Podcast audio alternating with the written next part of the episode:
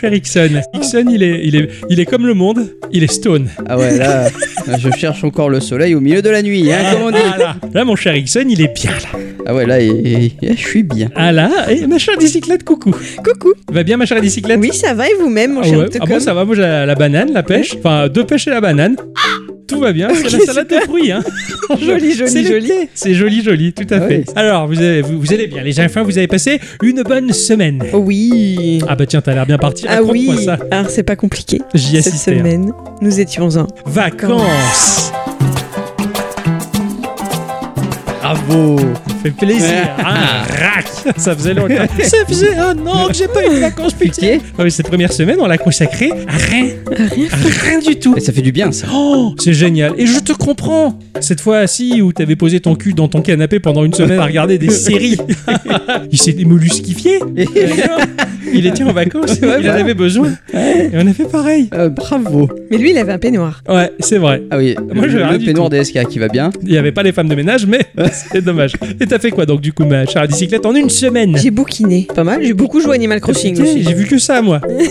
À L'écran, il est euh, Animal Crossing non-stop. quoi. D'ailleurs, il doit y avoir une rémanence incrustée du bonhomme d'Animal Crossing dedans. Ouais, exactement. Ah, c'est impressionnant. Ouais. C'était bien. J'ai décidé de changer toute mon île. Alors, forcément, il faut que je trouve des clochettes. Ah oui, les, les travaux d'envergure, Ouais. elle a dépensé Voilà. sans compter. hein. C'est ça. Mon cher Ixon, il a fait quoi À part euh, la murjade? Euh, J'ai remplacé toute l'équipe euh, au boulot. À lui tout seul. Ah bon Euh, moi tout seul. Ah oui, c'est vrai que t'as fait ça. Ah, J'étais tout seul Parce que lui, il était pas en vacances. Ah ouais, c'est vrai. Ah, j'avais ah, complètement oublié qu'il était, euh, c'était, il était seul face contre tous, quoi. Ah ouais, là. euh, Mais sinon, à part ça, j'ai fait une découverte fabuleuse. Ah. Bah, mon jeu de la semaine, en fait. Ah, d'accord. C'est une découverte euh, merveilleuse. Ouais, ouais, c'est vrai qu'il y a eu un rebondissement de situation. Ah ouais, je non, sais mais pas si on le dit comme ça. Mais en tout cas, oui, on était, j'étais parti sur un truc que je te jalouse de la folie.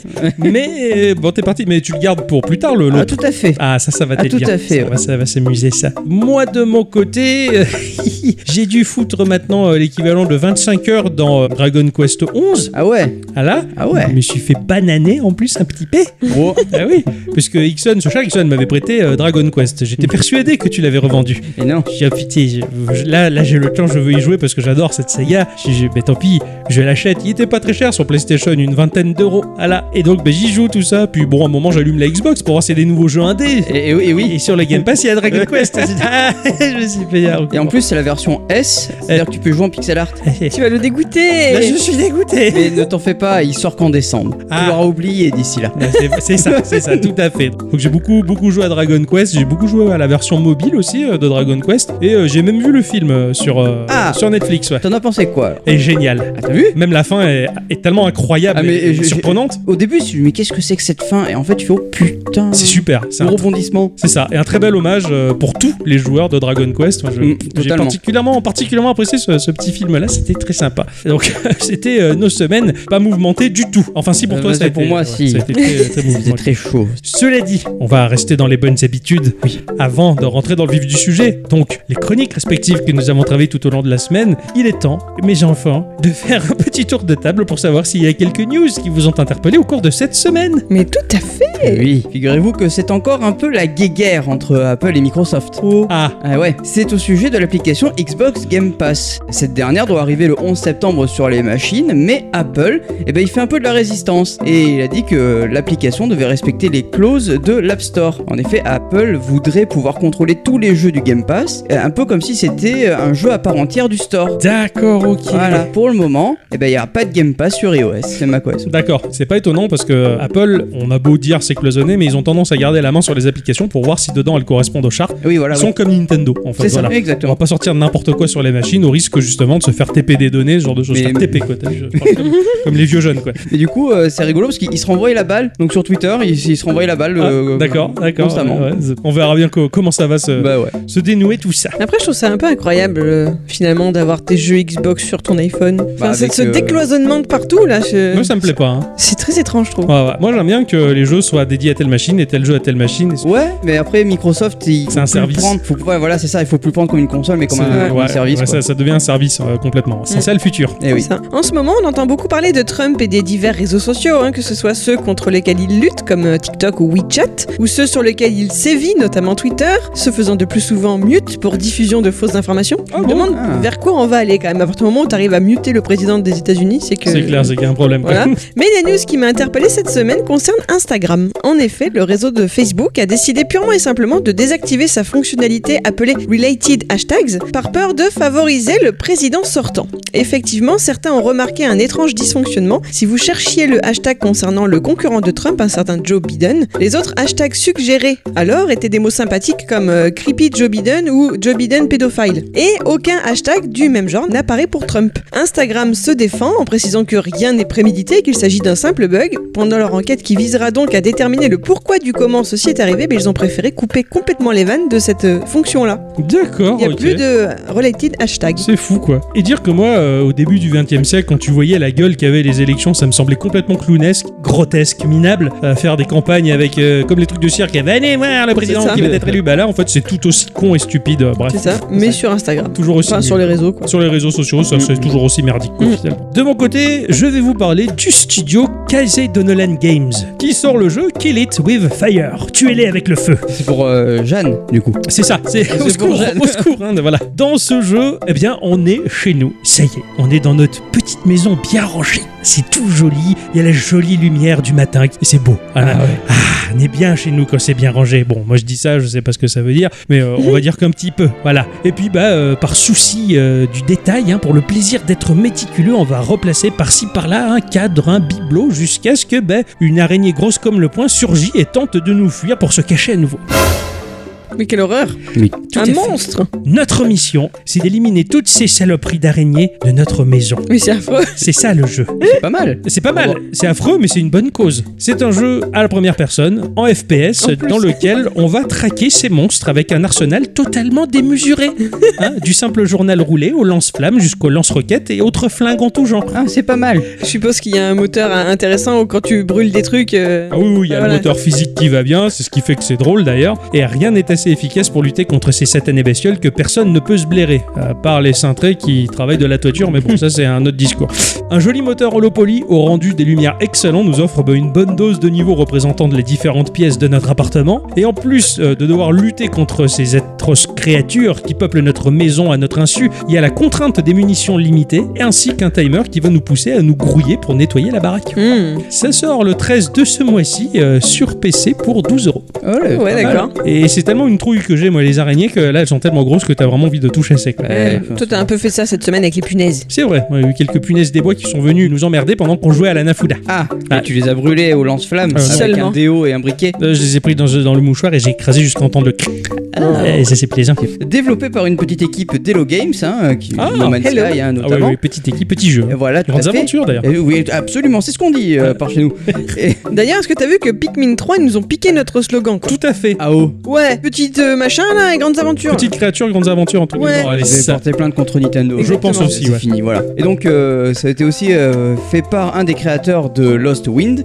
Last Campfire était, aux dernières nouvelles, attendu cet été sur PC, PlayStation 4 et Xbox One, ainsi que sur Switch. Mais en fait, c'est du côté d'Apple euh, qui fait parler de lui. Comme le rapporte Gematsu, l'App Store version iOS 14, actuellement en bêta publique, Ouais. indique que The Last Campfire sera disponible sur iOS, Mac et Apple TV via l'abonnement Apple Arcade dès le 27 août. Oh, D'accord. Pour l'heure, cette date n'a pas été confirmée en ce qui concerne les autres plateformes. D'accord. Pour rappel, The Last Campfire, présenté comme un voyage initiatique dans un monde énigmatique et déroutant, The Last Campfire nous demandera de guider Amber, une âme perdue en quête de réponse, oui, tu en avais déjà parlé. totalement. Ouais, Il y a d'accord. un extrait du gameplay qui a été diffusé en avril dernier lors de l'émission Inside Xbox. Ouais, C'est un des d'accord. rares jeux qui m'avait plu en D'accord. fait lors de cette conférence. Ok, moi tu m'avais évoqué un jeu, euh, je pensais qu'il était déjà sorti un peu partout sur iOS et PC, où on fait brûler des chamallows sur une brochette, c'est un match tout. 3. Ça, c'est pas ça du tout. Ah non, c'est pas ça, elle m'a trompé. hein. Ma deuxième news est une dédicace à mon Octocom.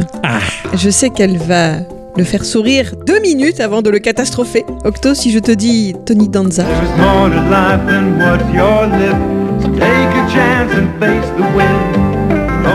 Who's the Boss Madame Ah, est servie. Madame est servie, cette série qui a bercé notre enfance et dont la diffusion originale a pris fin il y a 28 ans. Tu sais ce qu'a annoncé Tony Danza sur son compte Twitter? Non. Eh ben oui, Who's the Boss, de son titre anglais, aura droit elle aussi à une suite, euh, comme tant d'autres séries de notre lointaine époque. Tous les acteurs du casting original remplissent, à part bien sûr Catherine Elmond, qui jouait la grand-mère, si je me Oui, rappelle bien. Mona, ouais, ouais, Voilà, et qui est décédée l'an dernier. L'histoire, cette fois-ci, se concentrera sur le personnage d'Alissa Milano et sa vie de mère célibataire et les relations qu'elle entretient avec son père à la retraite. Pas de date de diffusion annoncée encore, espérons que cela leur laisse du coup le temps de bien bosser leur sujet Mm. et de pas tout bousiller. Ouais. Ouais, c'est tellement bien. C'est mal barré parce qu'apparemment c'est un peu ce qu'ils ont fait quand même pour Beverly Hills. J'ai vu qu'ils avaient repris, Ah oui, repris mais il y a eu Beverly Hills. Beverly Hills, il y a eu K2000. il- K2000 avec David Hasselhoff aussi Et je crois que Je suis tellement largué. Je, je crois bien qu'il y a eu une suite. Ou alors c'est moi qui me cours complètement. Tu l'as ils ont ressorti les minicums, mais ça, je l'ai Oh. appris dans un podcast Euh, sympa. ouais, mais non. Non, c'est Hawaii Police d'État qu'ils ont Ah refait, ouais, pardon. C'était bien quand j'étais gosse, mais c'est- pas bien Je me maintenant. doute bien que ça te fera pas rêver Ouais, aujourd'hui. c'est sûr. Je vais vous parler de, de jeux vidéo toujours. hein. Puis c'est le studio Fluscopic qui nous propose Mayhem in Single Valley. Ce jeu-là est vraiment super chouette. Je pense que mon cher Ixon, tu peux être charmé. Ah. Jack vient d'emménager. Ça y est, sa nouvelle vie est sur le point de débuter. Il ne lui reste plus qu'à finaliser son déménagement. Il va y avoir des araignées et tout. Enfin, avant toute chose, il y a bien plus grave, justement, et c'est pas les araignées toujours. C'est la menace indicible d'une tétrachie de société au pouvoir morcelé entre actionnaires politiques, chefs de secteur et bien autres sous-fifres et cheffaillons de bureau, si bien qu'il est compliqué de discerner la forme du monstre qui fait de cette ville un enfer écologique. Mhm. Rien ne va, les industries polluent, la nouvelle ville de Jack est en fin de compte une sorte de décharge nucléaire qui court à sa perte. Hmm. Jack, il a pas envie de vivre là-dedans. Il se dit, oh, attends, avant de déménager, on va d'abord faire le ménage. Et il a pas tort. Il va se pencher sur ce problème, bah, parce que sinon, son déménagement, il aurait servi à rien. Donc, il suffit d'imaginer un Zelda-like présenté comme un titan 2D, mais au décor 3D, soumis à un moteur graphique très joli et avec des sprites en pixels qui évoluent bah, dans une aventure incroyable, digne des grands donjons de Zelda. Dans Allez. une mégalopole polluée avec des énigmes, de la plateforme, de la recherche d'objets, des mini-jeux et des changements de gameplay qui font de ce titre une petite merveille. J'ai vraiment vu un Zelda, mais dans une ville. D'accord. Voilà, avec plein d'épreuves différentes, plein de choses Du à coup, faire. euh, là, il est arrivé dans, dans la ville, du coup, tout le monde a changé de trottoir. Non, il était indien. Ah ça, ça- je raconte n'importe quoi. Ça sort au courant de l'année euh, sur Windows, Mac et Linux. Il y a une démo qui est déjà disponible. Voilà, Mayhem in Single Valley. Le trailer m'a laissé vraiment rêveur et ses mécaniques, elles ont l'air super intéressantes. Ah, J'ai trouvé ça. très chouette comme espèce de Zelda du futur. qui nous fait vivre de grandes aventures. C'est ça. Ainsi que se conclut ce petit tour de table, euh, mes chers amis endormis. Non, déjà? Eh oui. C'est marrant, vous êtes euh, aussi réactifs que des galets. J'adore. C'est né. C'est né. Ah, ça c'est bien, ça, ça c'est. Non, mais je, je, je dors pas. Hein. mais je sais, c'est c'est juste une apparence. C'est ça. C'est une suis en- façade. En, off, euh, C'est mais ma tête est fonctionnelle encore, tu vois. Tout à fait, tout à fait. C'est comme un légume, tu vois. Il est quand même temps de dire bonjour ou bonsoir à tous et toutes. Et surtout à bonsoir. Ah, Et surtout à toutes. Ça va pas là, ça, ça- ça déraille, ça dérape. Et bienvenue dans ce podcast de Geekorama numéro. 220. C'est- Putain, c'est- ça va être compliqué. N'oubliez pas, Geekorama, petit, jeu, grandes aventures. Aventure. Voilà, je le fais moi parce que là, il y en a- en aucun qui est capable de le faire. Si. Parce que la drogue, c'est mauvais, vous voyez. Cette semaine, les enfants, j'ai joué à un jeu très joyeux. Oula. Le bonheur, l'amour, les morts et les membres des gens coupés dans les rues. Ça a l'air incroyable dit comme ça. J'ai joué à Salt. C'est un jeu qui est sorti sur Switch, sur Xbox, sur PC, sur Mac, sur Linux à un prix qui environne les 14-20 euros. Ça a été édité et développé par euh, YCJY YCJ Games. C'est un studio très indépendant suédois de Göteborg. C'est le nom de la ville d'où ils sont. Fondé par Joseph et Christopher en 2013, un studio motivé à fond dans un pixel et plutôt très trash. Ah oui. Ils ont sorti récemment un Doom-like qui s'appelle Post Void, dit du Hotline Miami en FPS. D'accord. Dans le visuel, c'est c'est crade, c'est maîtrisé. Il y a un côté charmeur, mais pu- putain, c'est crade. Ça pique quoi, tiens. Ils ont sorti également Keep Walking, qui est euh, mochement génial, ou The Aquatic Adventure of the Last Human, qui est un jeu post-apocalyptique euh, dans un sous-marin. C'est. Mais c'est fascinant, c'est tout en Ouais, pixel mais art, mais, euh, euh, ça doit être un peu an- anxiogène peut-être. Complètement. Ouais. Tu, tu balades ton sous-marin contre des gros cadavres de monstres zombies euh, sous-marins. Enfin, c'est voilà. Ah. C'est un studio qui a une patte graphique bien à lui. Tu, Ouais, on le reconnaît. Voilà, tu reconnais, tu, tu dis tiens, il y a quelqu'un qui a éternué sur mon écran. Bon non, c'est un jeu de YCJ Y Games. Tu sais, le studio qui vient de Good Board. Et en plus, il y a un O avec un accent très donc je sais même pas comment il prononce. God Born to be alive. C'est C'est- des blagues en bêta. C'est de l'alpha version là. Dans Sea Salt, on va incarner Dagon. Oui, je sais, Dagon.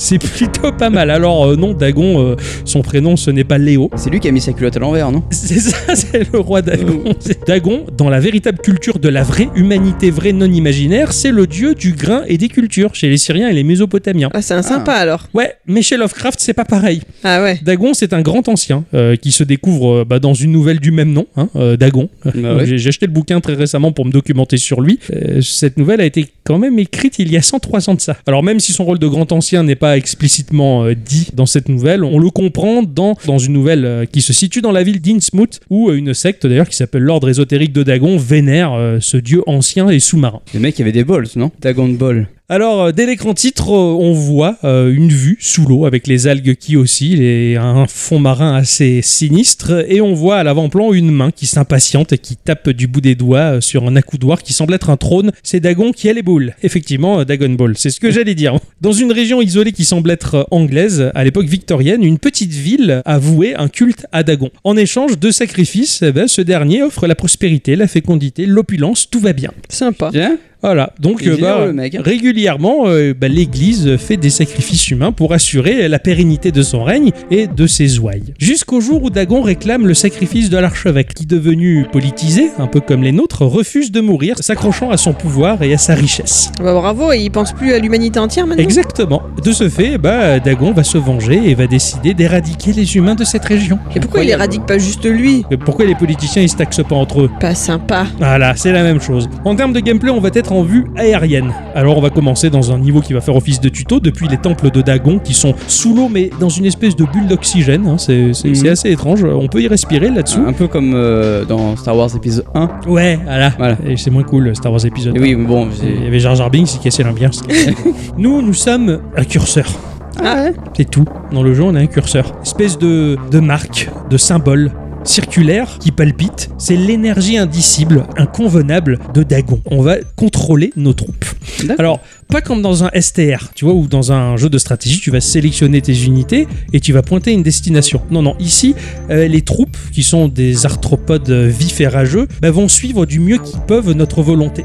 Là où tu déplaces ton curseur, euh, comme un gentil troupeau de moutons très énervés et voraces, que ça n'existe pas ça, ils vont suivre ton curseur. Voilà. Mais c'est assez rigolo parce que ben, s'il y a des obstacles, ils vont pas forcément l'éviter de la même manière. Des fois ils se coincent, des fois ils rattrapent même leur retard. Ils sont allés Mmh. lambiner un peu plus loin. Ah ouais, d'accord. Ils se disent, oh putain, il y a le dagon quand même, il faut obéir, obéir. Et reviennent, tu vois. Alors des fois tu déplaces tes unités, au bout d'un moment tu t'envoies une qui vient de loin. Mais pourquoi Bon, d'accord, elle a fait sa vie. C'était la pause clope. Voilà, je leur donner une quête. Sûrement. Dragon Quest. Dagon Quest. Pardon. Bravo, Je l'avais pas faite, celle-là. Je l'avais pas faite, bravo, celle-là elle est très bien. Le déplacement il est assez brouillon, ce qui fait que c'est relativement difficile de les contrôler de manière cohérente. Hmm. Voilà, tu sais que tu peux en perdre en chemin, qu'ils vont revenir, le pathfinding fait son office à peu près, c'est toujours en mouvement, ça grouille. Et puis bah au bout d'un moment tu vas avoir des barricades et derrière ces barricades il y a des humains prisonniers. Et là tu apprends qu'en pressant une gâchette, bah, nos créatures vont devenir agressives et vont se mettre à attaquer et détruire tout ce qui est attaquable et tout ce qui est tuable. D'accord. En premier lieu, elles vont casser les barrières, les humains vont hurler Oh no Comme tu connais bien. Oui, bien sûr. Et bah, ils vont se faire massacrer, éradiquer sous les crocs de notre horde enragée. Sitôt que tu relâches la pression de la gâchette, les unités, elles vont rester là, à grouiller, mais rester calmes. Tu vas croiser au bout d'un moment un hôtel d'invocation à usage unique. À partir de là, tu vas pouvoir convoquer des créatures selon des cartes que tu possèdes. Chaque unité est représentée par une carte. Ah oui, d'accord. Donc le choix est quand même assez énorme. Tu as des tonnes de créatures différentes et variées aux caractéristiques différentes. Alors tu as des créatures de type mêlée ou de type distant. Les types mêlés, ben, quand tu as pressé la gâchette, elles vont devoir aller au contact de l'adversaire pour le grignoter et le tuer. Le mieux c'est de l'encercler. C'est de faire courir tes unités pour qu'elles rattrapent la pauvre victime et quand la victime se retrouve au centre de ta horde de créatures, là tu presses la gâchette, elle peut plus bouger, elle se retrouve complètement bloquée. T'as l'étau qui se resserre autour Ah ouais. d'elle et elle se fait bouffer. Sinon, bah, t'as les attaques distantes, justement, des créatures euh, qui vont euh, prendre la distance et envoyer des, des trucs, des lasers, des crachats, de l'acide, ce genre de trucs. Crachat. Ouais. Chaque créature est découpée en plusieurs caractéristiques la santé, l'attaque, la vitesse, l'horreur. L'horreur, en fonction de l'horreur, elle peut tétaniser les gens. Ah oui. Bah, c'est sûr que si c'est 6h du matin, moi j'ai peur. hein. L'horaire L- Leur heure. Oh putain Pardon, excusez-moi. C'est une blague d'alcoolo, ça, non? On est d'accord. Et la quantité de créatures. Alors, toutes ces caractéristiques sont notées de A à E, sauf la quantité qui est chiffrée. Voilà, tu sais que tu vas avoir 5 créatures de ce genre-là. Le niveau va se terminer par une encre marine plantée dans le sol et on va grimper sur la chaîne pour se retrouver dans la cale d'un bateau et attaquer des humains qui, cette fois-ci, eux, vont se défendre. Et c'est là où on va comprendre justement comment ça fonctionne. T'as des humains qui vont au corps à corps, t'en as qui vont lancer des cocktails Molotov, introduisant la mécanique du feu, c'est-à-dire que tant que t'es pas en mode agressif, tes créatures vont faire attention au feu et l'esquiver Ouais. du mieux qu'ils peuvent, bien que certains peuvent des fois se brûler. Tu les vois crever. Si tu passes en mode agressif et que t'as du feu au milieu, elles vont faire tellement n'importe quoi pour attaquer qu'elles vont se cramer la gueule et mourir. D'accord, c'est en fait, il faut faire gaffe à ce que tu fais quand même. C'est ça, carrément. T'as des unités qui ont des armes à feu, t'en as qui ont des lances, qui ont une énorme allonge, et euh, bah, tu vas éradiquer tout ça dans la cale du bateau, te retrouver sur le pont et affronter ton premier boss qui a des mécaniques très précises et des patterns. Il va falloir esquiver au moment où euh, le boss va envoyer des boulets, hein, donc il va tirer du mieux qu'il peut, il va ratterrir sur le pont depuis le mât, et là c'est à ce moment-là que tu l'attaques, il va repartir. T'as des patterns, tu comprends, donc faut faire attention, esquiver, et vu que la horde de créatures elle est pas ultra rapide non plus, faut Mhm. bien anticiper les mouvements, tu vois D'accord. ça commence à t'apprendre que oui, bah, le jeu il va être assez subtil et tu vas pas forcément foncer comme un bourrin. Tu finis par tuer le boss qui euh, meurt écartelé par des tentacules géantes sorties des. C'est- Ouais. c'est assez, assez gore Il y a Kudasai ou pas? Euh, Même pas. Ah merde. On sent la, la rage, on sent la cruauté de Dagon qui est là-dessous et euh, on va débarquer en ville en pleine nuit et ça va être une nuit de folie. tu débarques sur le port, les gens ils sont terrorisés, il y a même des civils qui hurlent, qui ont oublié leur landau euh, sur lequel vont se jeter tes créatures pour dévorer son contenu. Quelle horreur Euh, Tu vois ça, j'ai évité, il y a- il y, a bonne ambiance. hein. et bah, au fur et à mesure, tu vas bah, euh, vider la zone pour passer à la suivante euh, et découvrir de nouveaux ennemis au fur et à mesure et débloquer surtout de nouvelles créatures. Alors, t'as les cultistes qui tirent des espèces d'orbes lumineuses à distance, tu as les hommes poissons qui font du corps à corps et qui sont vraiment très violents, tu as les chats noirs. Les chats noirs, ils vont au corps à corps, mais ils se déplacent à une vitesse folle pour fondre sur leur proie et la tuer à travers des milliers de coups de griffes. Tu as les mouches qui pullulent et qui font du bruit, tu, tu as les crabes, tu as les liches qui vont ranimer une créature que tu as tuée pour en faire un fantôme qui fait partie de ton équipe temporairement. Tu as les taudes. Ah Je bon putain, c'est les taudes de Mario Non, les espèces de crapauds plantes carnivores qui ont la tête qui éclate dans des Mmh, giclées yeah. d'acide et qui tuent les humains. Enfin bref, il y a vraiment du monde et c'est pas beau à voir. D'accord. c'est ouais. très plaisant à contrôler. en fonction des adversaires, tu vas voir que ta composition d'équipe va tenir le choc ou pas. Si tu as tendance à avoir euh, bah, trop d'unités euh, qui vont au corps à corps et que tu as beaucoup d'ennemis qui portent des fourches, Ouais. par exemple, ils ont tendance à te fracasser en 2-2. Là, tu te dis, bon, il va falloir revoir ma composition. Tu vas mourir. Tu dis, je vais peut-être cette fois-ci convoquer des cultistes qui, eux, tirent à distance. Et en fonction des adversaires que tu as, tu vas lentement composer, comprendre comment ça fonctionne. Alors, moi, généralement, je progresse très lentement, progressivement, sournoisement. Parce que foncer comme un bourrin, c'est très rapidement fatal. Puis c'est pas ton truc de toute façon. C'est ça, c'est pas mon truc, justement. Alors, quand t'as des lance-flammes ou des miradors, euh, il faut avancer au, Ouais, au au de- et tendance à être distant. Et puis, c'était un petit plaisir, justement, de voir les volets se fermer quand tu passes dans la rue. Les gens ont peur. Ouais, ouais, certains, ils partent en hurlant Je veux pas mourir Oh non Et des fois, certains, de peur, ils trébuchent par terre. Et le temps qu'ils se relèvent, t'as as le temps de les tuer. C'est affreux. Oui, c'est- le genre de jeu auquel tu joues quand t'es vénère en fait ou pas? Je sais pas, ça fait du bien de, de, de jouer autre chose, de pas jouer un psychopathe, de pas jouer un humain, tu, tu joues quelque chose de beaucoup plus ancien, de beaucoup plus vieux, une menace terrifiante, et, et c'est un peu jouissif en fait. Moi qui suis, je suis petit, j'ai du mal à faire le mal dans les jeux. Ouais. Là, je me suis régalé quoi. Graphiquement, le jeu t'éloigne complètement du réel. Ouais. J'aime beaucoup certaines unités qui sont armées d'une lourde hache. Quand elle va frapper le sol, ça va faire une onde de choc qui va se déployer autour, Ouais. qui fracasse toutes tes créatures. Généralement, quand ta larme son coup, vite, tu retires ton curseur pour que les créatures elles s'éloignent. Il frappe le sol quand l'onde de choc est passée. Il met du temps essayer de sortir la hache qui est plantée dans le sol. C'est là que tu dois frapper. Chaque petite unité a ses patterns et son comportement que tu dois comprendre. Tu vas progresser sur une map globale qui va traverser la ville jusqu'à arriver à la grande cathédrale. Tu as plusieurs points de passage différents. Ça propose de la rejouabilité au jeu. Et tu vois l'histoire progresser. Justement, la, la déchéance d'un peuple face à la cupidité maladive de son monarque. En même temps, c'est une certaine allégorie à notre monde. J'ai l'impression. que- Et c'est, et c'est assez plaisant de voir ce, ce connard pas vouloir lâcher son pouvoir et, et justement les, les prêtres qui ne comprennent pas, comprennent pas. On a beau faire des sacrifices, ils intensifient Ouais, les sacrifices humains. Ils demandent aux humains de se débarrasser de ce qu'ils ont plus cher. Ils vont jeter leurs enfants, tu vois. Terrible. Et c'est pas pour autant que la colère de Dagon, elle se calme, puisqu'il veut l'archevêque, et l'archevêque, il dit rien. Et c'est terrible, cette Mm. situation. La difficulté est très progressive. Tu as les points d'invocation qui sont assez rares, donc c'est assez dur de renouveler ton armée, donc euh, il faut y aller méticuleusement. Tu as certaines unités humaines qui sont un peu plus badass que d'autres et qui vont lâcher une sorte de monnaie. Ça ressemble à des petites pièces d'or qui tombent au sol, qui vont remplir une jauge pour une invocation express. En plus des lieux de culte qui te permettent de faire une invocation par partie, plusieurs fois par partie, si tu réussis à remplir cette jauge, bah, tu peux invoquer un peu plus de créatures et c'est sympa. T'as quand Donc même quelque part, tu peux les farmer. Non, parce que les unités sont limitées sur le terrain. D'accord. Tu vas arriver sur un- une zone, il va y avoir, euh, je dis n'importe quoi, 15 15 humains à tuer. Une fois que tu as tué ces 15 humains, ça va pas repoper. Tu vas passer Mm. au tableau suivant pour progresser dans le niveau. Donc tu farmes pas vraiment. Ok. Mais tu as tendance à vite récupérer ces pièces parce que justement ça te facilite la vie. J'ai quand même vraiment pris plaisir dans ce gameplay qui est très fin, qui est vraiment jouable, bien fichu, parce que c'est marrant, dans le fond tu joues qu'un curseur après tout. Ah ouais, C'est ouais. ça qui est drôle. Mais bon, c'est assez, comme je le disais, jouissif de jouer ce fléau qui, lui, bah, il sévit aux portes d'un peuple qui aligne les morts dans les rues et non pas dans les pages des quotidiens. Donc Eh c'est oui. c'est concret. Là, tu touches du doigt les cadavres hein, et d'ailleurs, tu repeins les maps complètement. Graphiquement, c'est un pixel art qui est vraiment très sale. Ah oui. Ah putain. Euh, si, si... Ah, bah, bah, Le déjà. studio, déjà, il est. Il est pas propre. T'as t'as presque un petit peu. les locaux sont dégueulasses. Il y a des cafards dans les cuisines. hein, Et puis même, t'as as, ce côté un peu graphiquement qui est proche de membrane que tu avais testé Ah oui, dans un ah oui, podcast. c'est- un peu trashos.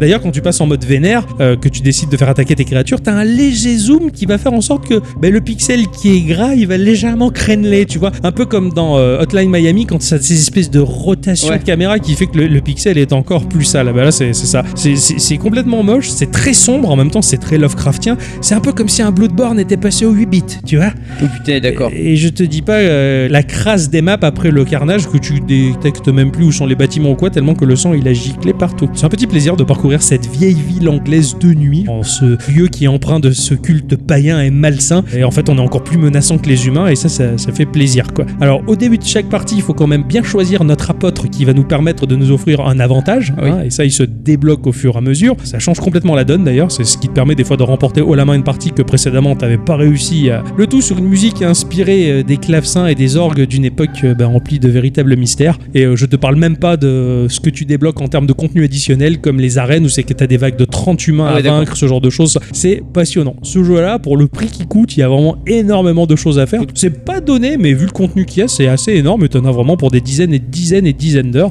Et, Et c'est un contenu original. T'as un contenu original et un jeu très atypique. Ah oui, Voilà. du coup. Et c'était un peu sinistre. J'étais content de jouer à Mario Paper et Dragon Quest à tu côté. m'étonnes. Ça m'a remonté le moral. ojalá.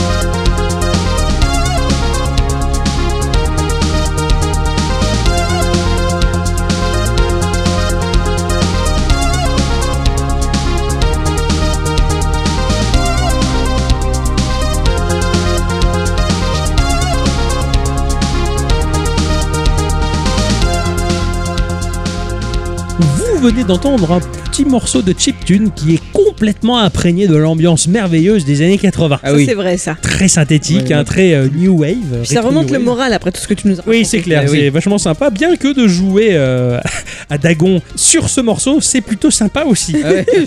J'avoue que l'ambiance elle doit être un petit peu moins. C'est. Ouais. Un morceau qui s'appelle Space Debris, proposé par Mr. Nobi Nubzur, qui est un musicien, compositeur de chiptune, essentiellement travaillant sur du vieux matériel, mais couplé. C'est-à-dire, on va mettre 4 ou 5 Commodore 64 côte à côte pour essayer de faire une sorte d'orchestration euh, Ah oui, totalement magique. Voilà. Marrant, Donc, ça. le genre de morceau que j'aime beaucoup et euh, qui pullule sur les internets et ça fait plaisir. Mon cher Ixon, Ah oui. Tu as tu as joué, cette semaine. Ah, ah, oui. Ah oui, j'ai beaucoup joué. Ah. Ah ouais, c'était un grand moment de motion. J'ai joué un jeu qui euh, va se rapprocher de ce que tu nous as raconté un petit peu. Ah, J'ai joué à Darksburg. Darksburg. Ah, Darksburg. Je, Darksburg. je sais que j'en attendais beaucoup et je sais plus ce que c'est. Eh ben, je vais vous en parler. Donc, Darksburg, c'est sorti en accès anticipé sur Steam à 20 euros. Édité et développé par euh, le studio indépendant bordelais Shiro Games. Ah, c'est Oh, Tout as à déjà fait. parlé de Shiro Games, ça me parle Ah beaucoup. Oui, et c'est à eux que l'on doit les excellents Evoland 1 et 2. Ah, Ce sont des RPG où le graphisme va évoluer en même temps que l'histoire. Si vous ne les avez jamais fait, c'est le moment ou jamais. Surtout que la Legendary Edition regroupe le 1 et le 2 et que c'est sorti sur Switch. Ils ont également fait un jeu de stratégie en temps réel du nom de Northgard qui m'a l'air vraiment, vraiment, vraiment bien. Je tiens à préciser que je ne parlerai que de la dernière version de Darksburg car il y a quelques mois, le jeu était plutôt basé PVP mais l'équipe a changé de cap. ah, D'accord. Ah, bien intéressant. Darksburg, c'est un petit village médiéval sympathique, avec ses maisons, ses échoppes éclairées à la bougie. C'est un petit village où on est bien, on est en sécurité. Je dirais même que c'est le village qui est le plus sécurisé. C'était le village le plus sécurisé. Maintenant, euh, c'est tout le contraire. Tout Darksburg est envahi par des hordes de zombies et de bestioles Oh. terribles et terrifiantes. C'est ma faute. Ah bon C'est Dagon. C'est mon, cu- mon curseur de Dagon qui les a amenés. Alors le jeu c'est un hack and slash jouable en coop avec euh, des composantes de roguelite. On aura le choix d'incarner l'un des cinq personnages disponibles. Il y a ma préférée, Sœur Abigail, prêtresse guerrière équipée d'une croix faisant une fois et demie sa taille. Oui, tu m'avais envoyé le screen, elle Ah ouais. avait la super classe. Totalement. Sa compétence passive ferveur lui permet d'accumuler de la foi et au cours des combats, elle va pouvoir envoyer la sauce si j'ose dire. Oh la garce. Une fois la jauge pleine, sa vitesse et sa puissance d'attaque sont augmentées et hors des combats, la jauge va baisser rapidement. C'est une brute. Elle a envie de désinguer toutes ces créatures des enfers. Il y a Rose, euh, la chasseuse de primes euh, accompagnée de son rat, Ah. qui, a, qui a quand même un petit nom, s'appelle Twing, Ah, c'est chou et ça. qui va se battre aux côtés de Rose lorsqu'elle euh, fait appel à lui pour aveugler les monstres grâce à ses coups de patte. Hmm. D'accord, Ouais. classe. Rose est- est agile et précise. Cette combattante à distance enchaîne les carreaux d'arbalète pour étoffer son tableau de chasse. Tu as Runolf. Runolf, c'est un peu le beau copain. Ah, Je vivais avec Jacques, un bon copain. Euh, c'est avec lui que je fais équipe euh, pour désinguer tous les monstras. D'accord. Moi, je fonce euh, dans le tas au péril de ma vie, et lui, eh ben, il va l'accueillir au champignon et il va te faire des mixtures pour, ben, pour te soigner, C'est génial. euh, pour rendre, pour te rendre plus rapide. Enfin voilà, évidemment, il peut lui aussi frapper. D'accord, donc t'as un personnage principal et un secondaire joué un PNJ qui va te soigner. Alors, quand tu commences ta partie, tu peux désigner l'IA qui va t'accompagner. Parce que c'est un jeu qui se joue normalement En multi. jusqu'à 4. Ah ouais, d'accord. Voilà. Ok. Bon, vu que j'étais tout seul, j'ai joué avec un IA. Mais Ok, donc, c'est. mais, donc qu'une seule. Tu Une joues seule qu'avec IA, une ouais. seule, une IA. D'accord. Après, le jeu, tu peux lui dire euh, normal, difficile ou Ouais, euh, cauchemar. Enfin voilà. Tu as Varag. euh, lui, c'est un loup-garou qui est assoiffé de sang. Avec lui, il a une porte en guise de bouclier. Ok, d'accord. qui laissera exprimer toute sa bestialité lorsque le besoin s'en fera sentir. Il y a Docteur Dolorosa, qui est le dernier personnage qu'ils ont rajouté. Il a un, un masque de peste, euh, des remèdes expérimentaux, il apporte beaucoup plus qu'une simple compréhension profonde de la science médicale et une euh, odeur douteuse. Hum. Il pourra se défendre euh, face à la horde de monstres par bien des manières. Et il y a d'autres personnages qui sont à venir. Il y en a pour tous les goûts et toutes... euh, Ouais, quand même, le, voilà. le- le panel est déjà assez é- étoffé, quoi. Je Exactement. trouve ça bien. ouais. En jeu, nous serons en vue de dessus, comme dans League of Legends ou même Diablo. On Ouais. va se déplacer grâce à la souris. Alors, soit tu vas cliquer à l'endroit et le personnage va se déplacer, soit tu vas maintenir ton clic droit et D'accord. là, tu vas te dé- un peu comme dans WoW en fait. hein, et elle va se déplacer et elle peut taper en même temps. Ok, le ouais. ça- clic gauche permet Elle de va, faire. pas, elle va pas suivre simplement le curseur que tu déplaces. c'est-à-dire si tu arrives devant un mob, elle va envoyer des coups de, des coups de croix. D'accord, ok. Enfin, ouais, en tout cas pour Abigail. hein. ouais. Voilà. C'est le non. même principe pour les autres Quand personnages. tu, ouais, tu cliques pour la déplacer. Ouais. Donc, Voilà. Je me suis dit, lui, il fait comme Dagon. Tiens, Pourtant, Eh il y, en a pas deux. hein. Eh oui, non, c'est. Dagon. Oh putain, oh bravo, oh bravo. Pas mal, hein, ça Oh. continue. On aura le choix entre quatre sorts qui vont pouvoir évoluer à chaque fois que notre personnage montera de niveau. Alors, ça, c'est bien ça. Donc euh, tu as une barre d'XP, à chaque fois Ouais. que tu vas tabasser un mob, tu vas remplir cette barre d'XP. Je sais pas toi, mais je, je- mais je t'interromps, mais c'est une partie dans le RPG comme dans le hack and slash ou quoi, mais qui est tellement jouissive quand tu chopes un niveau et paf ta compétence elle augmente ou t'en Mais as une ça. nouvelle. Mais putain, c'est trop bien. C'est- Mais- T'es à fond. Ah oui, oui, Moi je trouve que je suis, à, je suis à fond quand, quand, quand je level up et que j'ai des nouvelles compétences qui Ah, mais arrivent. complètement. Waouh, c'est Et là, d'autant, c'est d'autant plus jouissif parce que vu que les vagues de mobs ne s'arrêtent jamais, du coup, bah tu peux XP à volonté. Et oui, c'était ce jeu duquel j'avais parlé dans les news parce que t'as un, un- un arrivage incessant de mobs. C'est ça, Ouais, exactement. d'accord, ça n'arrête jamais. Exactement. Tes pouvoirs vont évoluer au fur et à mesure que tu vas XP et à la mort, tu redescends au niveau 1 et tu recommences tout depuis le début. Oh putain, mode roguelike. Ouais, c'est ça. Oh la. Exactement. Il y a d'autres mécaniques qui vont se mettre en place. Je vais en parler. Par exemple, quand tu meurs, donc tu reviens au niveau 1, tu Ouais. recommences au début de l'aventure, sauf que tu peux sauvegarder du stuff. D'accord, Voilà. que tu peux récupérer pour la partie suivante. D'accord. Et voilà. Alors le stuff, tu vas devoir l'acheter entre guillemets. Ok. Donc, pendant ta partie, tu vas récupérer, tu vas trouver des coffres et dans ces coffres-là, il y a de, de- de l'or Ouais. et des cristaux violets. Et ces cristaux violets, tu vas les mettre dans ton coffre jusqu'à en avoir suffisamment pour débloquer un stuff. C'est une pièce d'armure ou un ensemble? Non, non, c'est une pièce Une d'armure. pièce d'armure, d'accord. Une pièce d'armure coûte 50 cristaux, certaines armes vont en coûter 100. Ok, Donc d'accord. tu as intérêt à recommencer en boucle et à vraiment explorer l'intégralité de la map pour récupérer tous ces D'accord, cristaux. ok. Le problème c'est que si tu meurs avant de les avoir sauvegardés, ces cristaux, bah, C'est foutu. c'est foutu. Et tu dois recommencer à farmer. Voilà, Les- exactement. les- le- la map, c'est toujours la même ou c'est du procédural? Non, c'est du procédural. Oh, putain, c'est un génial. peu comme dans Diablo. Ah ouais, euh, ah voilà. ouais. Tu reconnais l'environnement, mais par contre, eh, il y a des, choses qui changent. Ouais, ouais, Voilà. c'est cool. Les, les mobs sont différents également, Ah, et les quêtes secondaires aussi. C'est génial. Ah oui, mais Ouais. c'est ultra motivant. Quoi. Ah oui, complètement. Ah ouais, c'est un beau En fait, projet. tu vas te déplacer dans toute la map. T'as un point qui lui ne va jamais changer, par contre, Ouais. la quête euh, principale. Mhm.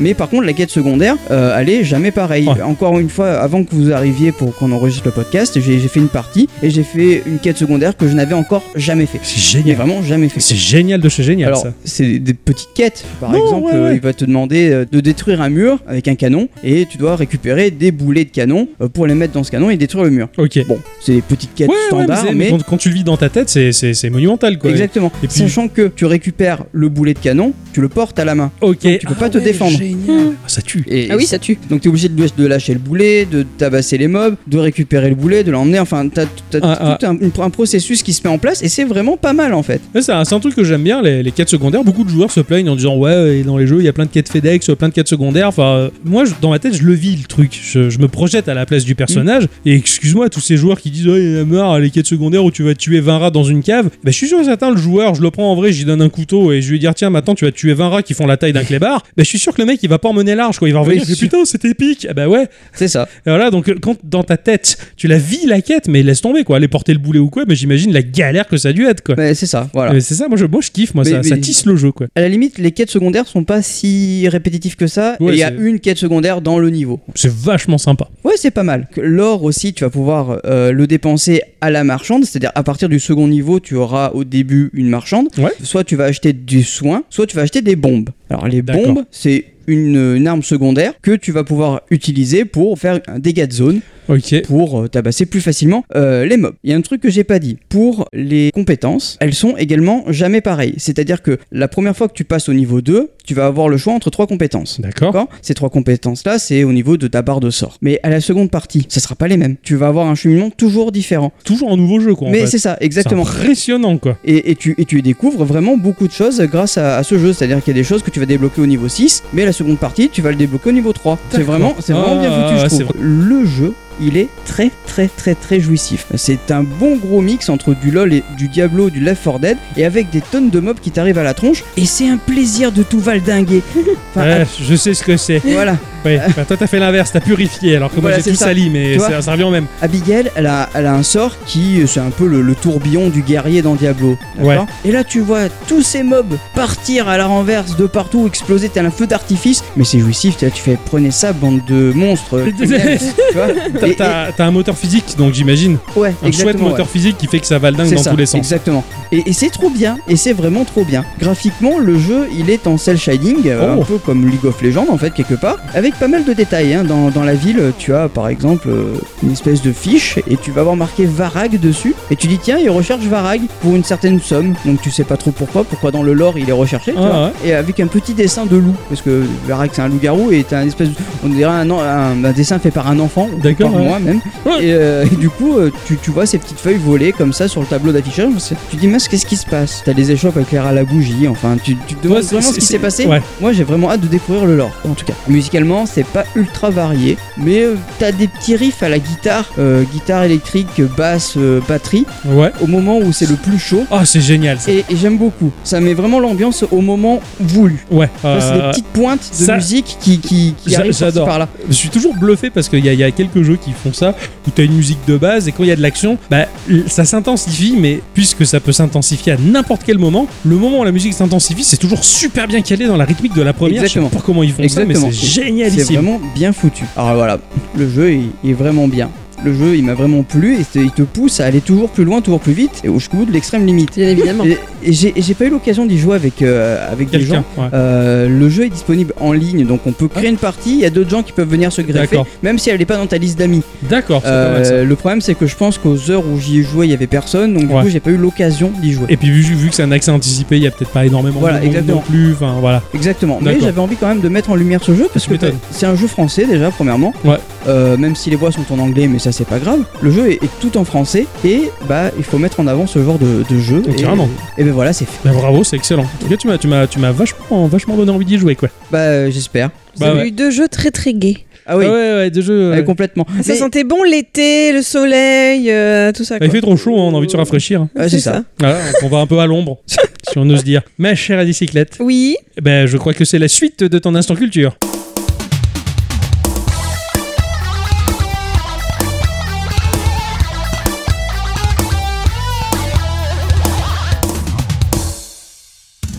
Mes chers amis, cette semaine, je vais tout simplement donc continuer de vous raconter ma saga geeko de l'été, à savoir l'an euh, 2000. C'était pas la saga Africa du coup. Ah. Non, pas du tout, pas du tout. Donc, euh, chers auditeurs, chères auditrices, si c'est la première fois que vous tombez sur nous, eh ben, déjà bienvenue chez nous, hein, mais maintenant je vous conseille d'aller écouter le podcast précédent. Et oui, au moins à partir de 43 minutes et 20 secondes, bien que ce serait dommage aussi de louper les deux super jeux présentés par les deux copains. Eh oui, je Eh oui. suis chutty, merci de faire la pub de nous. Merci. Mais bref, au cas où, et pour voir si ces chers Octo et Ixton ont suivi, seriez-vous capables, messieurs, de nous proposer un très bref résumé de l'épisode précédent?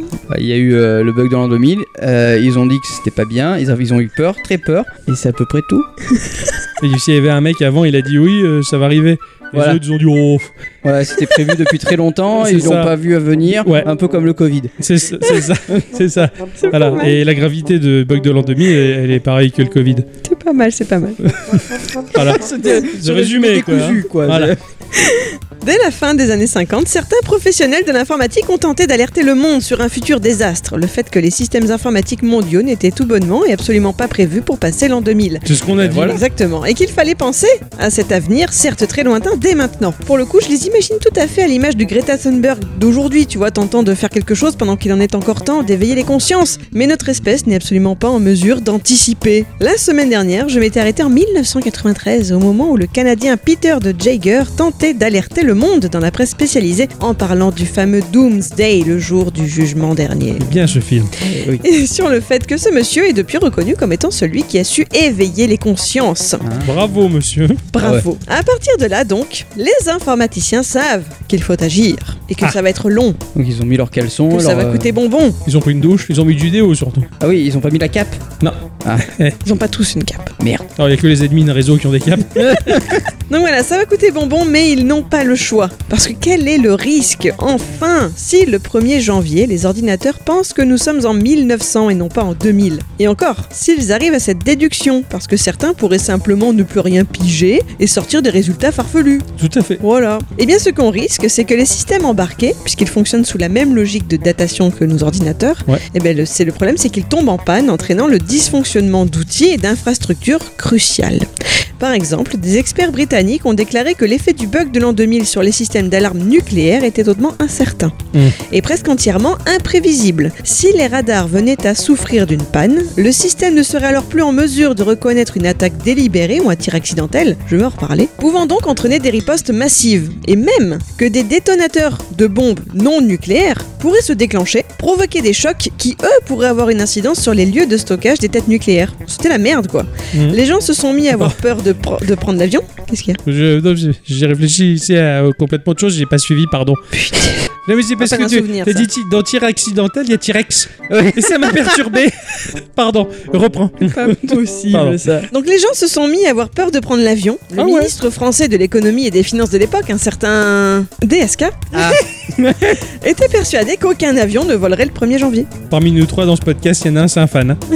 Euh, Il a On même dira des pas noirs. lequel. Non, il est pas blanc le mien, il est noir. C'est un pays DSK. noir, c'est pas un pays blanc. Ah. Pardon. Pardon, j'ai compris.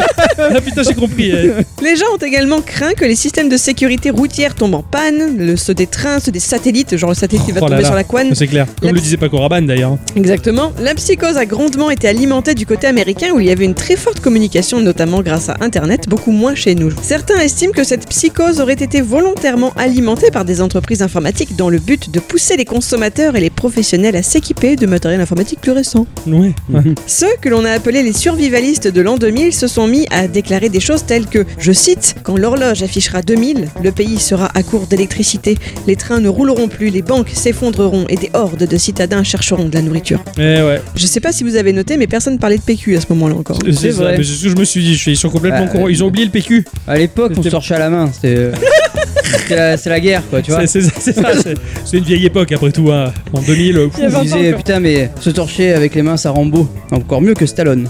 tout, à, tout à fait. Ouais, ouais, c'est. Bravo. Ah, ouais, moi à l'époque, je pédalais pour avoir de l'électricité sur mon PC. hein. C'était ouais, pas je- pareil. hein. Quoi qu'il en soit, dans le Dakota du Sud, le Colorado ou encore la Virginie sont vendus ou loués des terrains, des maisons, des bunkers pour pouvoir fuir les futures émeutes urbaines et vivre loin du chaos. Vous pouvez encore aujourd'hui trouver sur Flickr des photos de bunkers tout équipés avec un an de réserve de céréales. Ouais. Cool. C'est vachement Yeah. bien ça. À partir de 1996, les choses avancent un peu. Ah, un peu. 96. Hein.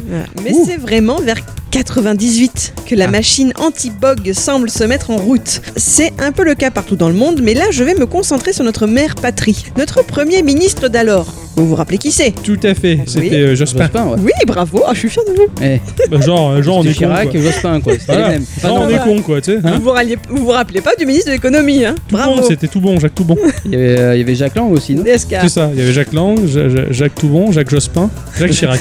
C'est ça, ils s'appelaient tous Jacques. Oui, Jacques. Jacques. Jacques. Jacques. Monsieur Jospin met donc en place une commission passage informatique à l'an 2000, dirigée par un certain Gérard Terry. Vous savez qui c'est lui aussi? Ah bah oui, ils vendaient des choses euh, sur les îles. Non, c'est le papa du Minitel. Ah, Il a Celui-ci. galéré sa femme à accoucher. Oui, je t'écoute. Quel rapport Ah, accoucher Ouais. d'un Minitel, ça va faire mal. Ah putain, j'y étais pas. Celui-ci rendra son rapport en novembre y exposant les problèmes, énumérant les très nombreux équipements et services concernés et heureusement présentant les méthodes de correction. Ah. Chutis déjà. Ouais, son- ouais, sympa. À ce moment-là, enfin, les médias français en parlent un peu plus. Dans une édition d'envoyé spécial de 98, Paul Naon décrit un scénario probable, totalement effrayant. Dans les hôpitaux de Tokyo et de Londres, les moniteurs cardiaques et les scanners tombent en panne. À New York et la Défense près de Paris, les ascenseurs s'arrêtent entre deux étages et les distributeurs de billets plantent, etc. etc. Ça vend du rêve l'an 2000 à la Ah, à population. fait, ouais. Je voulais évoquer rapidement plus tôt, tout ceci, l'urgence de la situation, a fait que ça a coûté beaucoup d'argent. Au niveau mondial, l'alerte initiale en 93 de Peter de Jaeger prévoyait un coût de 50 à 70 milliards de dollars. D'autres spécialistes, quant à eux, l'estimaient entre 300 et 600 milliards. Il est cependant difficile, même aujourd'hui, d'estimer le coût réel de la manœuvre. En France, une étude a estimé à 71 milliards de francs, donc 10,8 milliards d'euros. Ah ouais. En 99, le coût du passage pour les entreprises. Qu'un tiers de leur budget informatique et télécom avait été utilisé pour parer au bug. Le Crédit Agricole aurait par exemple déboursé 900 millions de francs. De son côté, France Télécom aurait investi près de 1 milliard de francs pour mettre à niveau son système informatique. Idem chez EDF, 1 milliard de francs, le coût du passage à l'an 2000. En mai 99, DSK essaye de secouer les plus petites entreprises, annonçant solennellement lors du lancement d'une campagne de communication qu'il était plus que temps, mais encore temps pour les TPE, de bouger ou ce sera le BOG qui s'occupera d'elles. Oh là là. En tout cas, le gouvernement mettra le paquet, spot de pub, centre d'appel, brochure, Minitel, internet, tout y passe, le message s'affiche de partout, un peu comme quand aujourd'hui on vous apprend à vous moucher. Lol, c'est clair. Sérieusement Mouchez-vous dans le coude. non, ça c'est éternué. Ah bon, écoutez, moi, c'est T'as pas que- écouté Ah non, j'écoute pas, je m'en fous de leur Covid. Je reviens sur mon histoire de missile de tout à l'heure. Ah. Vous savez ce qui faisait aussi un peu grincer des dents nos gouvernements occidentaux à cette sombre période La Russie. Il est reconnu à l'époque que l'ex-URSS a un certain retard dans le domaine informatique, donc ils se font un peu pipi dessus de voir Ah. que les Russes ils prennent ça à la légère et qu'ils fassent rien pour parer aux bugs. Ils avaient le GoldenEye, euh, ils sont normal, ils Tout avaient à peur. fait, c'est vrai. La. Russie, même, ironise. Elle se moque de nos dirigeants qui ont trop informatisé leurs armées. Puisque c'est pas le cas chez eux, bah y a pas de souci. Ah en bah, bah, ils ont nous, tellement on- raison, Ah, c'est quoi. vrai que le bug du papier puisque là. nous on pédale encore. Ils sont gavés, quoi. Ouais, enfin, ils se sont gavés. Les US leur tendent la main, leur proposent de l'aide, mais la méfiance post-guerre froide n'est jamais vraiment partie et les Ah. Russes refusent, craignant de voir l'ennemi de toujours fourrer son nez un peu partout. En septembre 99, bah, ils feront quand même marche arrière, hein, 4 mois avant la fin, et les deux puissances s'accorderont à partager des informations, et ce, pour éviter tout accident nucléaire au cas où les satellites militaires russes seraient victimes du bug de l'an 2000. D'accord. Si dans les années 90, un système de mise à jour automatique avait existé, l'an 2000 serait passé crème, comme on dit aujourd'hui. Mhm. Mhm. Vincent Baloué, dont je vous avais parlé la semaine dernière, explique que grâce à ça, puisque nous l'avons aujourd'hui, ben, les prochains problèmes de format de date passeront comme des lettres à la poste. Ouais, ouais, d'accord. Et oui, parce que rappelez-vous mes news de l'épisode 190, où je vous expliquais que le prochain bug est attendu le 19 janvier 2038 à 3h14 et 8 secondes, temps universel. Les ordinateurs et programmes qui utilisent une représentation des dates en 32 bits afficheront alors que nous serons le 13 décembre 1901, 20h45 et 52 secondes. Ça va être bien? Je me demande comment ça se passera dans le passé du coup. Ça veut dire qu'en 1900, il va y avoir plein d'ordinateurs qui vont apparaître? Et ouais, c'est ça. Ah waouh, ça va être bien Et Ça va à être partir bien. de là, un deuxième monde alternatif va arriver. C'est super. Pour le coup, donc en 1990, il a fallu former les développeurs au problème grâce à des VHS. Hein? Eh oui. Elle- 500 cassettes avaient été envoyées à travers les entreprises françaises pour expliquer aux personnes concernées comment lutter contre le bug. Hein, il fallait se moucher dans le coude? Si c'est comme les euh, reportages qu'ils faisaient à l'époque sur VHS Ah bah euh, sûrement, pour hein. t'expliquer le jeu Ah, ça vidéo. devait être bien Ah bah chier, quoi. sûrement. Ah, con, Ah ouais, le ça être- du bug de l'an 2000. Putain. On a dû se régaler, quoi. Aujourd'hui, on pourrait faire ça sur YouTube hein, ou même via ces téléconférences ou masterclass qui ont considérablement augmenté depuis le confinement, mais à l'époque, bah, il fallait passer par son magnéto.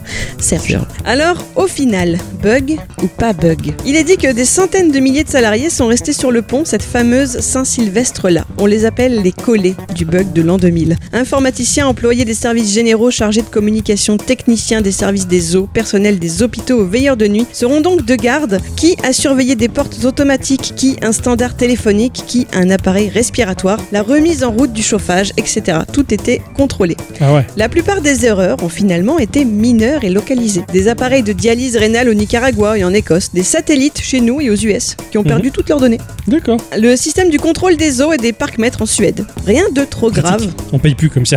Oui.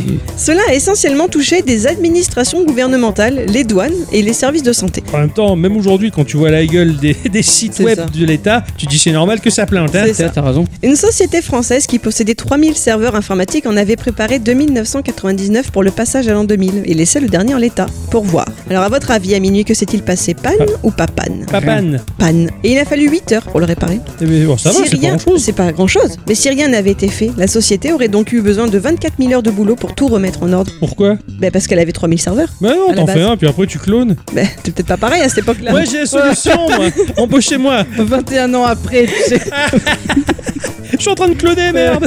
Donc 24 000 heures, ben c'est plus de 1000 jours et donc plus de 2 ans et demi de boulot. Eh oui, ça fait de l'emploi. Et on Eh se oui. plaint, et passer dans plein. Cela a posé la question de savoir s'il avait été du coup judicieux de dépenser tout cet argent ou pas. Pour leur défense, les informaticiens ont plaidé que ce sont les alertes et leur énorme boulot qui ont fait du passage à l'an 2000 un non-événement. Ah bah Parce oui. qu'ils ont travaillé dessus. Rappelez-vous, la semaine dernière, je vous expliquais avoir appris récemment que mon père avait activement travaillé sur ce sujet dans sa carrière d'informaticien pour un grand groupe bancaire. Parce qu'en plus, pour nous, petits Européens, il faut se rappeler qu'en l'an 2000, il a fallu pour ces sociétés-là travailler sur le bug, mais aussi sur le passage à l'euro. Je m'en souviens En très bien. temps. Moi, j'ai vécu les deux en même temps. J'ai vécu le bug de l'an 2000 grâce au passage à l'euro. Parce que pile poil à minuit, je suis allé à un distributeur pour retirer mes premiers billets d'euros. Putain, t'as- t'as t'as vu le, le petit sachet avec les pièces ou Mais ça, ça, ça s'achetait, ça. Moi, je l'ai eu, moi, ouais. Ah oui, parce que moi aussi. Moi, je l'ai pas mes- acheté. ouais. Je suis allé à la banque retirer des, des billets Ah pour ouais. voir ce que c'était l'euro. Parce que justement, la grande majorité des banques, cette journée-là, elle était bloquée et il fallait attendre le passage à l'an 2000 pour pouvoir retirer. D'accord. Ça s'activait pile poil à l'an 2000. D'accord. Donc je suis allé avec ma carte bleue et le terminal a bugué. Parce que c'était l'an 2000. Donc j'ai perdu ma carte bleue et j'ai jamais vu les billets. Mais le bug, il a eu lieu chez moi. Oui, c'est Voilà, ça, ouais. dans la- dans la- Bravo.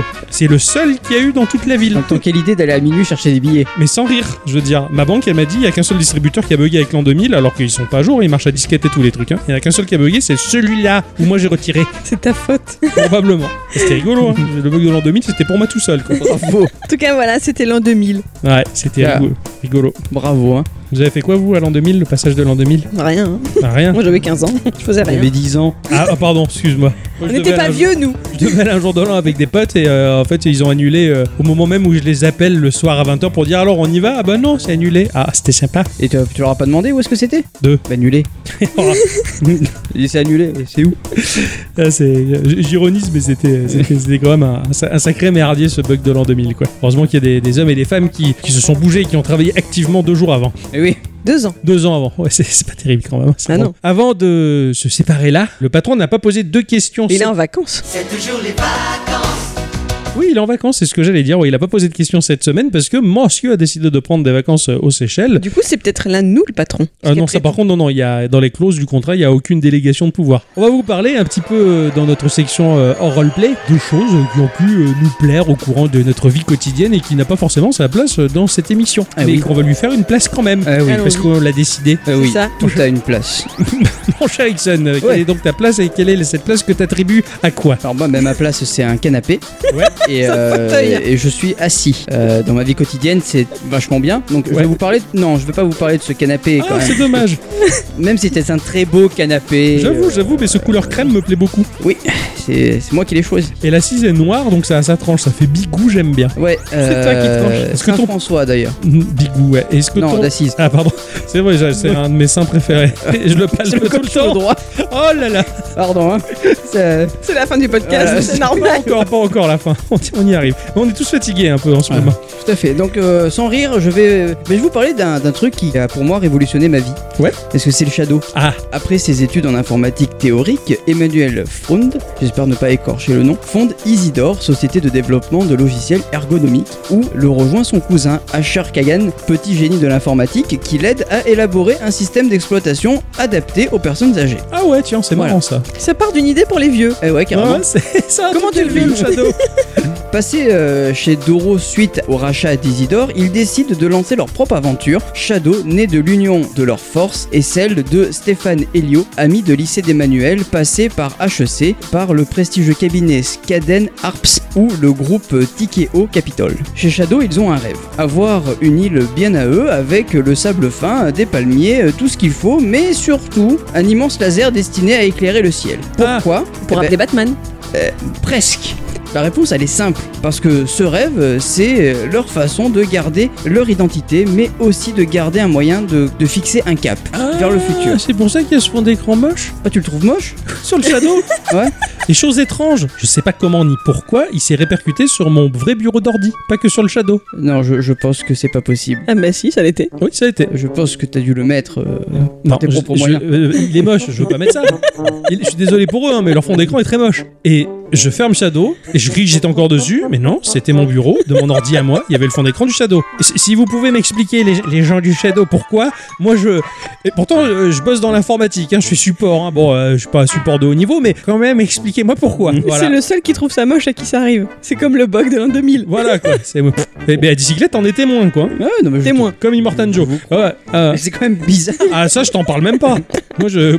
J'étais en quatrième dimension quoi. Alors, le Shadow, c'est quoi exactement? C'est le fait de louer une machine qui est faite pour le jeu, accessible via un client. Il peut être un ordinateur, un smartphone, une télé, une tablette, à condition bien sûr d'avoir une connexion digne de ce nom, à savoir bah, la fibre ou un très bon débit ADSL. Ouais, tout à fait. À partir de là, que l'on soit en Wi-Fi minimum 5 GHz ou câblé, on a vraiment l'impression d'être sur une machine qui est physiquement là. Ouais, Et je trouve ça assez fabuleux. Ouais, Enfin, ouais. c'est une technologie vraiment, vraiment, vraiment bien. ça tourne bien. C'est vrai que ça tourne Voilà. très très bien. On a accès à un Windows où on lance des applications, euh, l'application que l'on veut, j'ai envie de dire soit Steam, soit le Game Pass, soit un jeu qu'on aura installé euh, comme ça, Ouais. ou bien même des logiciels, euh, qui- des logiciels qui peuvent être C'est c'est un lourds PC, comme ouais, c'est un, un vrai PC. Ouais, voilà, c'est ça. Tu as un vrai PC dans ton cloud avec une latence, mais vraiment ridicule. Ouais. Vraiment. Ouais, c'est clair. Euh, je, moi qui joue à DJ Max, qui est un jeu de rythme où on doit être ultra précis, bah en fait j'ai aucun input lag. Enfin, ou alors je suis qu'un simple humain, hein, donc Oui, ouais. il y en a un, mais qui est pas tellement, tellement faible que voilà, ta perception d'humain ne fait pas que tu le vois. Exactement. Bah, c'est un outil que j'utilise tous les jours, hein, tout simplement pour tester des jeux ou tout simplement bah, comme une console de jeu. Enfin, c'est c'est vraiment super bien foutu et bravo à cette équipe qui a, qui a développé ça, parce que même Google a pas réussi à faire mieux. Hum, c'est vrai. C'est vrai, c'est-à-dire C'est un révolutionnaire. fiasco. Ouais, et c'est- et je trouve ça très très bien que ce soit une boîte de chez nous, ça, ça fait plaisir justement Bah ouais, d'avoir une boîte française qui a fait un truc aussi, euh, aussi performant. Absolument. Voilà. Bon, nous, on en est un peu revenu, malheureusement. hein. Bah on n'a pas l'usage, on n'a pas le même pas usage. l'usage, voilà, c'est En ça. fait, c'est même pas. alors, déjà, on n'en a pas l'usage parce qu'on joue pas assez devant un PC. Ouais. On a perdu cette habitude-là avec les consoles. Mais en plus, les quelques fois où on a essayé, Windows nous a rattrapé quoi. Enfin, l'installation d'origine ou des trucs comme ça, mais c'était à péter des plombs quoi. Ouais, ouais, c'est ça. On- on- Euh, oui, oui, oui. Ah ouais, ouais, non, mais c'est ça, c'est triste parce qu'à partir du moment où on est sorti de cet univers du PC, Bah, c'est difficile d'y retourner. Il aurait Ouais. fallu installer le client GOG qui réunit tous les clients en même temps et qui te télécharge les jeux. À partir du moment où tu rentres Oui, mais si tu me le dis deux mois après, ça marche pas. Si tu me le demandes pas, je peux pas le dire non plus. Non, mais oui, c'est vraiment bien. Sachant qu'en plus, j'ai euh, vu ça récemment, il est capable de détecter les jeux que tu as sur ta plateforme et sans forcément aller sur Windows, il te lance le jeu. C'est-à-dire que moi sur ma télé, j'ai installé l'application Shadow. Oui, d'accord, il lance pas Windows, mais il va lancer le jeu quand Enfin, même. Windows est en arrière-plan. Ouais, c'est ça. Il va ça. détecter les jeux que tu as installés, un peu comme un launcher. Ok. Tu vas lui dire je veux lancer ce jeu-là. Et il te le lance. Voilà, Non, c'est ouais, pas mal, cool, c'est vraiment ouais. bien foutu quoi. exactement. Ouais, Bah, même vraiment. sur les téléphones, ça le fait Ah, aussi. il bosse super bien, il bosse super bien. Bon, comme on est entre nous, je vais pour ma part vous parler euh, d'un de mes petits vices. Oh oui, et rien de, rien de sale. Hein. Non, Ah, enfin, ouais. un peu quand même. hein. Ah. C'est la- la télé-réalité. Ah, Alors pour ma défense, je rajouterais bien, mais pas n'importe laquelle, mais je crois bien qu'en fait il faut juste assumer. Bah ouais, mes sculptures, elles regardent de temps en temps de la télé-réalité. Tout à fait. Et après vous avoir déjà évoqué Terrace House dans quelques épisodes, et notamment le 118, bah je profite cette fois-ci de notre section HRP pour vous raconter le plaisir que j'ai eu à regarder The Circle Game. Alors le concept original est anglais, Netflix en a ensuite acquis les droits pour en créer une version dans l'ordre américaine, brésilienne et française. L'idée de départ c'est que 8 personnes s'installent dans un immeuble, chacune ayant son petit appartement, et elle y sera enfermée et ne pourra à aucun moment voir ou parler de vive voix avec ses voisins. Leur seul moyen de communication c'est une interface informatique un peu à la Facebook, baptisée Circle, et permettant de chatter, d'échanger des photos et de mettre à jour une timeline. Le but, c'est d'apprendre à se connaître, devenir le plus populaire et éliminer un à un les derniers, car oui, les candidats se classent régulièrement entre eux, se jugeant sur leurs impressions, que ce soit la première Hum, ou la dernière. dernière. Voilà. Or, on le sait sur internet, il ne faut pas être trop naïf, car régulièrement, la personne à qui l'on pense s'adresser par écran interposé n'est qu'un gros fake. Et dans The Circle, cela peut également être le cas. Certains joueurs vont endosser un rôle et tenter de cacher leur véritable personne jusqu'au bout. Le but étant d'être in pour être apprécié, ben, l'un cachera ses rondeurs et son côté français moyen en se faisant passer pour un bel homme musclé et père célibataire. Un autre prendra l'identité de sa belle compagne, car être une belle femme ouvre davantage de portes sur le net, etc. C'est un gros barbu tout gros qui dit ah, Moi je suis une femme et, il Ouais. va essayer de jouer. C'est marrant, c'est marrant. ce- Le principe ce- est très drôle. ce jeu de rôle que ces gens se sont mis à jouer ben, m'a beaucoup fait rire parce que forcément tu t'embarques dans des situations à la con. C'est clair, parce qu'un mensonge en entraînant un autre, et tout le Exactement. monde se méfiant de tout le monde. Certains, ils, ils voient que de l'écrit et des photos, si tu veux. Eh ouais, C'est du ça. coup, ouais. C'est- C'est c'est juste un chat, ce truc-là. Alors j'ai regardé la version américaine en premier qui m'a bien plu et que j'ai trouvé en adéquation avec l'idée d'aujourd'hui d'une certaine ouverture d'esprit. Les candidats se jaugent davantage qu'ils ne se jugent et tout le monde aime tout le monde. Voilà. De prime abord. Ouais, voilà. C'est- Mais non, mais même que ce soit la. au- T'avais une candidate euh, obèse. Au début, elle jouait le rôle de quelqu'un de mince. Ouais. Finalement, elle a craqué. Elle a préféré dévoiler sa véritable identité. Mais tout le monde était là. Oh, ma chérie, mais t'es trop belle. Mais enfin, machin, on t'aime comme ça. Et finalement, elle a grimpé en popularité en, Ouais, en montrant sa vraie de- personne. de Enfin, rien, voilà. ouais, ouais, ouais, Alors que les Français, euh, C'est pas, la même, ah, pas le on, même a fait, jambon. hein. on a fait petit scandale hein, dans la sphère Netflixienne, Ah bon on va dire. Ah oui, oui, parce que tout de suite, la compétition, les manigances, les clans et les têtes à faire tomber, quoi. Pas très sain comparé aux autres versions, donc, mais franchement, bah, moi en tant que Française, j'ai tellement ri de certaines situations que je suis assez vite passée au-dessus. Ouais, d'accord. Voilà. Pour finir, je pense que je le montrerai à ma préado pour lui parler d'internet. Parce que c'est assez soft, il n'y a pas de violence, il n'y a pas de gros mots, il y a quelques allusions de drague un peu lourdes, mais il va bien falloir qu'elle commence à en prendre conscience de toute façon. Oh, les allusions un peu lourdes dans ce podcast, il y en a tellement déjà. Et au contraire, donc à mon sens, bah, c'est une bonne leçon ludique de ce que sont les réseaux sociaux aujourd'hui. Ouais, tout le monde se méfie de tout le monde. Et des fois, t'as certains commentaires qui font Eh, il a pas mis un E là, donc c'est pas une femme, il a pas fait l'accord. Alors qu'en fait, si, c'était une femme. Et je sais pas. Tout le monde se méfie de tout le monde et c'est un gros chat de pute en fait. C'est à mourir de rire. Dans la version française, il y avait deux mamies qui jouaient le rôle de- du petit-fils de l'une d'elles. Donc le petit-fils leur avait fait un lexique, genre les mots euh, LOL, MDR. Ah ouais, mais ils étaient largués, les pauvres. Elles ont employé trop quoi, et des MDR là où il fallait pas et tout. Et en fait, ça se voyait que c'était fait. Mais du coup, les autres le, le pensaient parce qu'ils pensaient que c'était un garçon, un jeune garçon, mais complètement à la ramasse. euh, je veux pas dire une connerie, mais genre euh, qui va au JMJ, enfin, tu vois ce que je veux dire? Enfin voilà quoi, le, petit les enfant gens- de cœur quoi. Pour toi, les gens qui vont au GMJ sont complètement largués? Non, c'est pas ce que je voulais dire justement. Non, mais tu vois, quelqu'un de, de gentil, mais qui va jamais penser le mal. Enfin, Ah oui, d'accord, oui. Enfin, vraiment Un naïf. gentil, quoi. naïf. Ouais, ouais. Voilà, Un gentil. Voilà. gentil. La naïveté du gentil. voilà. Et, et du coup, mais il s'est fait, il s'est fait avoiner tout de suite quoi. Le pauvre quoi. Ouais, ouais, c'est sûr, c'est comme dans un monde de requins. Non, C'est très drôle, le principe Très, est très très drôle. et Et le final m'a tellement fait rire que j'ai filmé l'écran. Oui, c'est vrai, ouais, c'était à mourir de rire. Les mecs, ils étaient. plus. Ils mouraient de rire tellement. Ah ouais. Mais ils, mouraient, ils, mouraient- ils sont pris dans les bras et, et ils mouraient de rire de voir qu'ils étaient en vrai. Comme C'est ça. Ça crevait de rire quoi. Vraiment, C'est ça. c'est c'est- c'est excellent. Il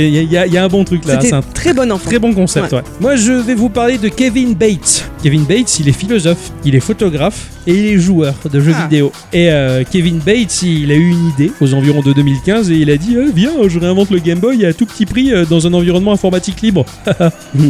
et il a fait le petit rire aussi. Alors, euh, si Ixon avait été là, bah, il lui aurait sûrement dit euh, plein d'entrain Allez Allez parce que c'est son truc ça. Alors bah, il a décidé de lancer un Kickstarter après avoir convenablement ébauché son projet. Il a eu 7000 contributeurs et ça lui a rapporté 400 000 dollars. Ah ouais Eh ouais, il s'est gavé. 400 000 dollars plus tard, sa console 8 bits euh, sous euh, Arduino voyait le jour avec une dalle OLED monochrome de 1,3 pouces pour une résolution de 128 par 64, un processeur de 8 MHz, une mémoire de 32 kilobits en flash et de 2,5 kilobits de RAM, connectivité USB 2.0, 6 boutons et une batterie de 180 mAh. Tout petit. Et tout petit. Pour une taille euh, qui environne à peu près une carte bleue et une épaisseur de quelques millimètres, l'objet il est très beau. La dalle a un rendu vraiment bluffant et la qualité est tout de suite au rendez-vous. Dès la première prise en main, on le sent. Le Hardboy est une mini console portable open source au look Game Boy qui a eu son petit succès dans la sphère des consoles amateurs. Je suis très ravi d'avoir acheté ça. Je suis très ravi quoi. Ah oui. ça, ça- ça se dit pas mais euh, c'est super. qui sont très aigués. Oh ouais, ouais, je, je suis très ravi. Il me perturbe avec ses petites lunettes et, et la lumière qui filtre au travers les volets. On, on dirait un producteur de porno des années 80. Mais c'est- Pardon, mon cher Ixon. Euh, ça, c'est la moustache, ça. La spécificité de la chose, c'est que les jeux euh, vont être téléversés par le biais du logiciel Arduino. Euh, c'est gratuit et pas si compliqué de- que ça à prendre en main. Il y a quelques tutos qui traînent sur internet qui nous apprennent à mettre à jour les bonnes bibliothèques du logiciel. C'est le plus gros à faire.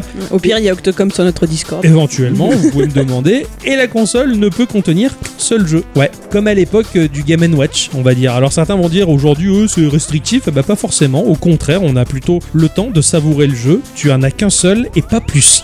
Alors tu le regardes, tu le sculptes, tu l'étudies, tu joues, tu l'éprouves, tu le savoures. Une démarche perdue depuis bien longtemps, hein, puisque les appareils d'aujourd'hui, eh ben, ils ne font que proposer une demi-tonne de jeux sur lesquels nous n'avons plus le temps de nous pencher vraiment, hein, car on passe de l'un à l'autre tout le temps, et euh, on ne laisse absolument pas les vertus de la lassitude de nous étreindre pour toucher à la persévérance qui fait de nous, de vous, un ou une joueuse confirmée. Mm. Alors ouais, c'est un petit peu la motivation de Geekorama, hein, on joue jusqu'à épuisement pendant une semaine, euh, de manière à s'éprouver sur le jeu que l'on a choisi, que l'on a élu, ce qui fait que les tests que l'on vous propose sont rédigés avec la sueur et le sang.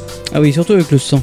Les jeux sur cette machine sont fabriqués bah, par des amateurs, ou pas d'ailleurs, il y a certains professionnels euh, de l'industrie qui aiment bien euh, bidouiller ce genre de petits jeux, hein. donc euh, moi j'ai particulièrement aimé euh, les roguelikes et les crawlers qui sont là-dessus, ils sont vachement bien foutus et extrêmement complets. Ça marche même en émulation sur le site officiel internet. hein. Ouais, depuis peut- le smartphone, ça marche aussi. et ouais, depuis les smart- smartphones, le, le tactile est pris en compte. Donc du coup, on peut jouer en Hardoo Boy euh, ouais. sur le, le smartphone. C'est plutôt pas mal, sans compter que l'objet est quand même euh, indispensable, hein, parce qu'il est vraiment très joli, sans parler des éditions spéciales comme le Tetris, le Pac-Man ou le Cubert avec l'écran couleur. Le bicyclette d'ailleurs a un très joli euh, Hardoo Boy Tetris qui est très très chouette. Je sais pas où il est. Tu l'as perdu? Je sais plus où il est. Il est tout petit. et tu sais pas où il est? Non. Tu l'as paumé. Il est quelque part. Bravo C'est vachement bien. J'aimerais bien le Voilà, retrouver. donc euh, vous êtes avertis, on perd aussi la console tellement Ah oui. elle est petite. Et surtout qu'en plus, ils sont en train de travailler sur une version mini. Mini encore du ça Voilà, encore plus petite. Mais tu vas mettre où les doigts? Fran- Il y a la place, c'est trop beau, c'est trop chouette. et j'ai- Un timbre- un timbre poste. À peu près, ouais, j'ai trop hâte. Voilà. C'est- Non, c'est ma petite découverte et moi je suis très friand de ces petites consoles alternatives. Vous le savez, Ah oui, je ça. me retiens de toutes les acheter donc euh, bon, ben j'en ai pas beaucoup. Ah, si Et ces c'est dommage. consoles-là étaient des Pokémon, t'aurais plein de Pokéballs. Il serait le meilleur joueur. Tout à fait. Ouais, tout à fait. Voilà, c'était ma petite découverte en tout cas qui m'a bien plu. Moi, je l'aime, mon Tetris. Et oui, mais on va le retrouver, on va le chercher. Oui. C'est ainsi que se conclut cette émission. Eh oui. Maintenant, mon cher Oui. Ixon, on va le mettre au lit. On va lui faire le bisou sur la joue pour qu'il fasse un gros dodo. On lui met le suppôt. On lui met la couette. Et c'est parti. La La, couette. couette euh, en cette saison. Ouais, mais t'es tellement claqué que tu vas même pas le sentir, c'est promis. C'est quoi la, la, la couette On vous dit à la semaine prochaine. Euh, merci à tous et toutes Et surtout à toutes. d'avoir écouté ce podcast jusque-là. On vous fait des bisous. À tout bientôt. À bientôt. Et pas le suppôt.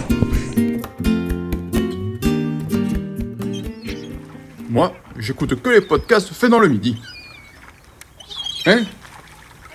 C'est comme euh, les Gikorama, les Gico, les Gico, les Gico. Eh, Gikorama Ouais, enfin, moi je sais pas le dire, mais je l'écoute bien. Gikorama. Podcaster pour de bon.